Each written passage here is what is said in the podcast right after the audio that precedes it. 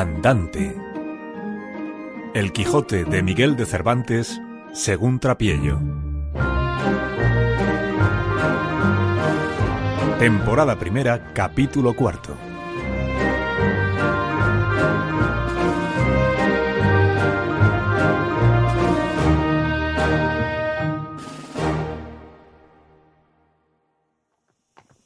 La del alba sería cuando Don Quijote salió de la venta tan contento, tan gallardo, tan alborozado por verse ya armado caballero, que el gozo le reventaba por las cinchas del caballo.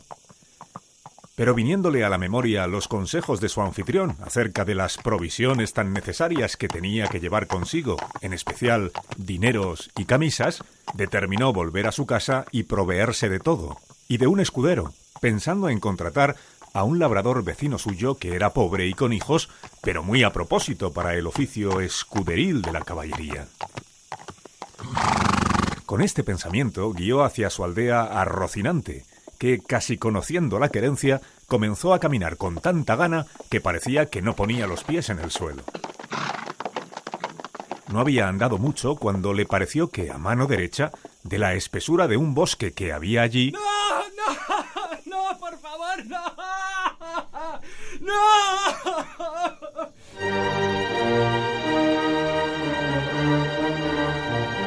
salían unas voces delicadas, como de persona que se quejaba, y apenas las hubo oído, dijo Gracias doy al cielo por la merced que me hace, poniéndome tan pronto ocasiones delante, para que yo pueda cumplir con lo que debo a mi profesión y donde pueda recoger el fruto de mis buenos deseos.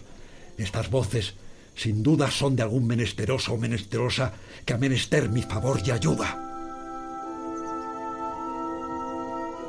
y volviendo la rienda se encaminó a Rocinante hacia donde le pareció que salían las voces, y a pocos pasos que entró por el bosque vio atada una yegua a una encina, y atado en otra a un muchacho de unos quince años, desnudo de medio cuerpo arriba, que era el que daba las voces, y no sin causa. Porque le estaba dando con una correa muchos azotes un labrador de buen talle, y cada azote lo acompañaba con una reprensión y consejo porque decía La lengua quieta y mucha vista. Y el muchacho respondía No volveré a hacerlo, señor mío, por la pasión de Dios, que no volveré a hacerlo y prometo que de aquí en adelante tendré más cuidado con el rebaño. Y viendo Don Quijote lo que pasaba, con voz airada dijo Descortés, caballero. No está bien tomarla con quien no se puede defender. Subid a vuestro caballo y tomad vuestra lanza, que yo sabré ver que lo que estáis haciendo es de cobardes. Señor caballero, este muchacho al que estoy castigando es mi criado y me sirve guardando una manada de ovejas que tengo en estos contornos, pero es tan descuidado que cada día me falta una. Y porque castigo su descuido o bellaquería, dice que lo hago por tacaño, para no pagarle la soldada que le debo. Y por Dios y por mi alma que miente. ¿Cómo que miente? ¿Delante de mí, ruin villano? Por el sol que nos alumbra, que estoy por pasaros de parte a parte con esta lanza. Pagadle inmediatamente sin más réplica. Si no, por el Dios que nos rige, que voy a concluiros y aniquilaros que en este mismo instante. ¡Desatadlo ya! El labrador bajó la cabeza y sin responder palabra desató a su criado, al que don Quijote preguntó cuánto le debía su amo. Él dijo que nueve meses a siete reales cada mes. Hizo la cuenta don Quijote y halló que montaban sesenta y tres reales, y le dijo al labrador que al momento los desembolsase si no quería morir por ello.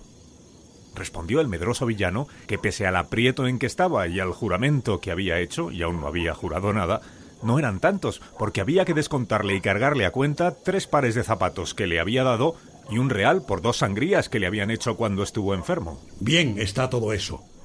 Pero los zapatos y las sangrías vayan por los azotes que le habéis dado sin culpa. Pues si él rompió el cuero de los zapatos que vos pagasteis, vos le habéis roto el de su cuerpo. Y si el barbero le sacó sangre cuando estaba enfermo, vos se la habéis sacado cuando sano. Así que por esta parte no os debe nada. Lo malo es, señor caballero, que no tengo aquí dineros. Véngase Andrés conmigo a mi casa que yo le pagaré un real tras otro. ¿Irme yo con él? De ninguna manera. No, señor, ni por pienso, porque en cuanto se vea solo me desollará como a un San Bartolomé. No hará eso. Basta que yo se lo mande para que lo acate. Y con tal que él me lo jure por la ley de caballería que ha recibido, lo dejaré ir libre y aseguraré la paga. Mire vuestra merced, señor, lo que está diciendo, que mi amo no es caballero, ni ha recibido orden de caballería alguna, que es Juan Aldudo el Rico, el vecino de Quintanar. Poco importa eso, que puede haber aldudos caballeros. Además, cada uno es hijo de sus obras. Es verdad, pero este amo mío, ¿de qué obras es hijo, negándome mi soldada y mi sudor y mi trabajo? No los niego, hermano Andrés, pero dadme el gusto de veniros conmigo, que yo juro por todas las órdenes de caballería que hay en el mundo pagaros, como tengo dicho, un real detrás de otro, y aún perfumados. Del perfume os eximo. Dádselos en reales, que con eso me contento. Y más os vale cumplirlo como lo habéis jurado. Si no, por el mismo juramento os juro que volveré a buscaros y a castigaros, y aunque os escondáis más que una lagartija, acabaré encontrándoos.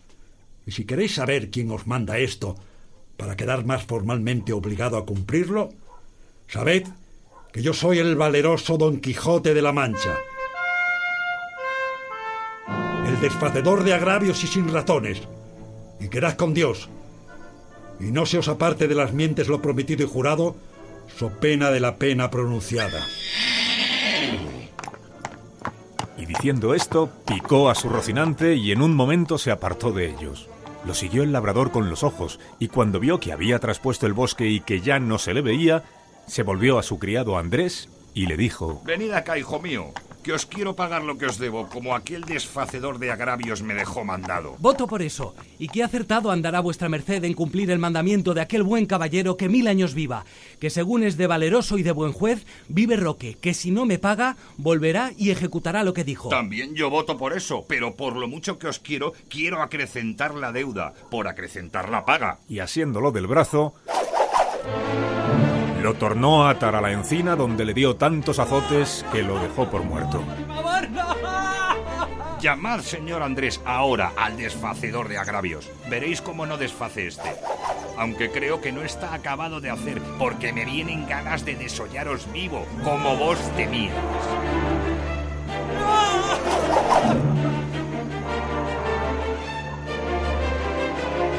Pero al fin lo desató y le dio licencia para que fuese a buscar a su juez y que éste ejecutase la pronunciada sentencia. Andrés se partió no poco dolido, jurando ir a buscar al valeroso Don Quijote de la Mancha y contarle punto por punto lo que había pasado y que se las iba a pagar con creces. Pero con todo, él se partió llorando y su amo se quedó riendo.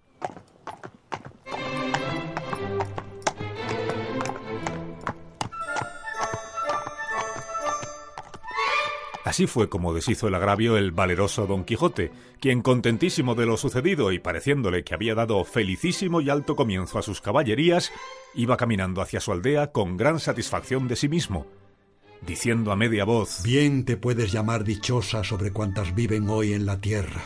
Oh, sobre las bellas, bella, Dulcinea del Toboso. Pues te cupo en suerte tener sujeto y rendido a toda tu voluntad y talante a un tan valiente y renombrado caballero como lo es y será Don Quijote de la Mancha. Él, como todo el mundo sabe, recibió ayer la orden de caballería y hoy ha despecho el mayor entuerto y agravio que formó la sinrazón y cometió la crueldad. Hoy quitó el látigo de la mano a aquel despiadado enemigo que vapuleaba tan sin ton ni son a aquel delicado infante.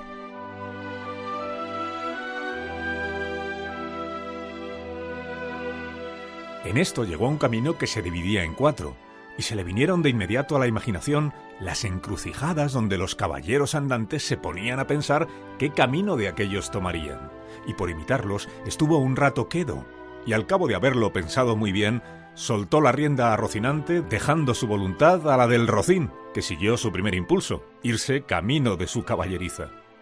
Y habiendo andado como dos millas, descubrió Don Quijote un gran tropel de gente, que como después se supo, eran unos mercaderes toledanos que iban a comprar seda a Murcia. Eran seis y venían con sus quitasoles, con otros cuatro criados a caballo y tres mozos de mulas a pie. Apenas los divisó Don Quijote cuando se imaginó que era una nueva aventura. Por imitar en todo cuanto a él le parecía posible los pasos que había leído en sus libros, le pareció oportunísimo uno que pensaba hacer. Y así, con gentil apostura y denuedo, se afirmó bien en los estribos, apretó la lanza, pegó el escudo al pecho y puesto en mitad del camino, estuvo esperando a que llegasen aquellos caballeros andantes que ya él por tales los tenía y juzgaba. Y cuando llegaron a una distancia que permitía verlos y oírlos, Levantó don Quijote la voz y con ademán arrogante dijo ¡Alto todo el mundo! Si todo el mundo no confiesa que no hay en el mundo todo doncella más hermosa que la emperatriz de la Mancha, la sin par Dulcinea del Toboso. Se pararon los mercaderes al son de estas palabras, y para ver la extraña figura del que las decía, y por la figura y por las palabras advirtieron de inmediato la locura de su dueño pero quisieron ver despacio en qué paraba aquella confesión que se les pedía. Y uno de ellos, que era un poco burlón y muy mucho ocurrente, le dijo Señor caballero, nosotros no conocemos quién es esa buena señora que decís. Mostrádnosla, que si ella es de tanta hermosura como dais a entender, de buena gana y sin apremio alguno, confesaremos la verdad que por vuestra parte nos es pedida. Si os la mostrara, ¿Qué haríais vosotros confesando una verdad tan notoria? La importancia está en que sin verla lo habéis de creer, confesar, afirmar, jurar y defender. Y si no, conmigo sois en batalla, gente descomunal y soberbia. Y ya vengáis ahora de uno en uno, como pide la orden de caballería, o todos juntos, como es costumbre y mala usanza en los de vuestra ralea, aquí os aguardo y espero, confiado en la razón que tengo de mi parte. Señor caballero, suplico a vuestra merced, en nombre de todos estos príncipes que aquí estamos, que para no cargar nuestras conciencias confesando una cosa jamás vista ni oída por nosotros, y tan en perjuicio de las emperatrices y reinas de la Alcarria y la Extremadura, tenga bien mostrarnos vuestra merced algún retrato de esa señora, aunque sea del tamaño de un grano de trigo, que por el hilo se sacará el ovillo, y quedaremos con esto satisfechos y nuestras conciencias tranquilas y vuestra merced quedará contento y satisfecho. Y aun creo que estando ya de su parte, que aunque su retrato nos muestre que es tuerta de un ojo, y que del otro supura minio y azufre, con todo diremos en su favor, por complaceros, todo lo que vuestra merced quiera. No le supura, canalla infame, no le supura, digo, eso que decís, sino que le mana ámbar y algalia entre algodones, y no está tuerta, ni torcida, ni corcovada, sino más derecha que un uso de guadarrama. Pero vosotros pagaréis la grande blasfemia que habéis dicho contra tamaña beldad, como es la de mi señora. Y diciendo esto... ¡Ah! Arremetió con la lanza baja contra el que lo había dicho con tanta furia y enojo que si la buena suerte no hubiese hecho que Rocinante tropezara y cayera a mitad de camino, el atrevido mercader lo habría pasado mal. Cayó Rocinante y fue rodando su amo un buen trecho por el campo, y al querer levantarse no pudo de ningún modo. Tal embarazo le causaban la lanza, escudo, espuelas y celada con el peso de las antiguas armas y mientras pugnaba por levantarse y no podía, decía ¡No fuyáis, gente cobarde, gente inicua! ¡Esperad, que estoy aquí tendido no por culpa mía, sino de mi caballo!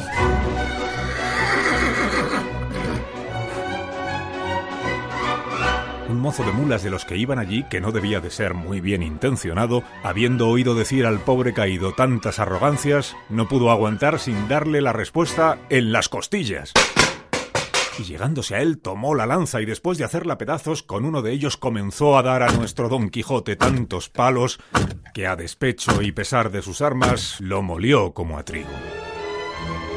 Sus amos le daban voces de que no le diese tanto y que lo dejase, pero estaba ya el mozo picado y no quiso dejar el juego hasta envidar todo el resto de su cólera y yendo a por los demás trozos de la lanza, los acabó de deshacer sobre el miserable caído, que pese a toda aquella tempestad de palos que llovía sobre él, no cerraba la boca, amenazando al cielo y a la tierra, y a los malandrines que eso le parecía.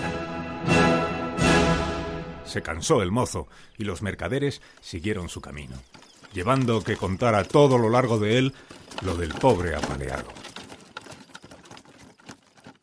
Este, cuando se vio solo, tornó a probar si podía levantarse. Pero si no lo pudo hacer cuando estaba sano y bueno, ¿cómo lo haría? Molido y casi deshecho. Y casi se tenía por dichoso, pareciéndole que aquella desgracia era propia de caballeros andantes, y le echaba toda la culpa a su caballo. Y no era posible levantarse según tenía magullado todo el cuerpo.